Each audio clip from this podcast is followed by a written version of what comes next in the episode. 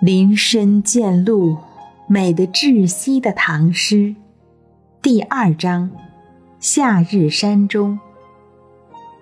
山川草木，咸阳流水人间味。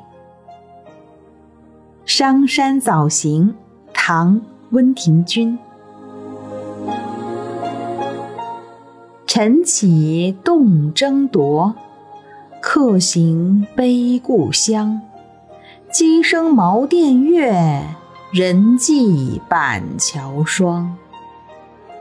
胡叶落山路，枳花明驿墙。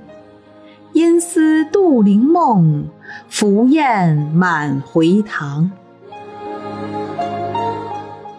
晨起动征铎，客行悲故乡。一早起身，门外已响起车马出行的铃铛声。一路前行，一路思念故乡。鸡声茅店月，人迹板桥霜。鸡刚叫，月亮还挂在茅草店的屋顶上。落了霜的板桥上，已经有行人的足迹了。胡叶落山路，纸花明驿墙。凋落的胡树叶铺满了荒寂的山路。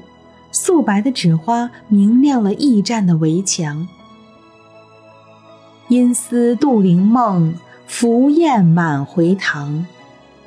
不由得想起昨夜梦里的故乡，野鸭和大雁落满了田间林边的湖塘。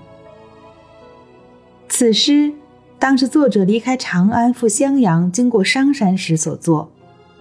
客行悲故乡的情怀引起读者强烈的情感共鸣。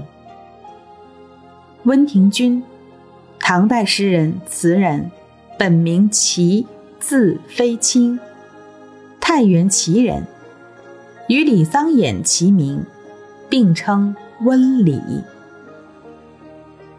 词艺术成就在晚唐诸词人之上，为花间派首要词人，在词史上。与韦庄齐名，并称温韦。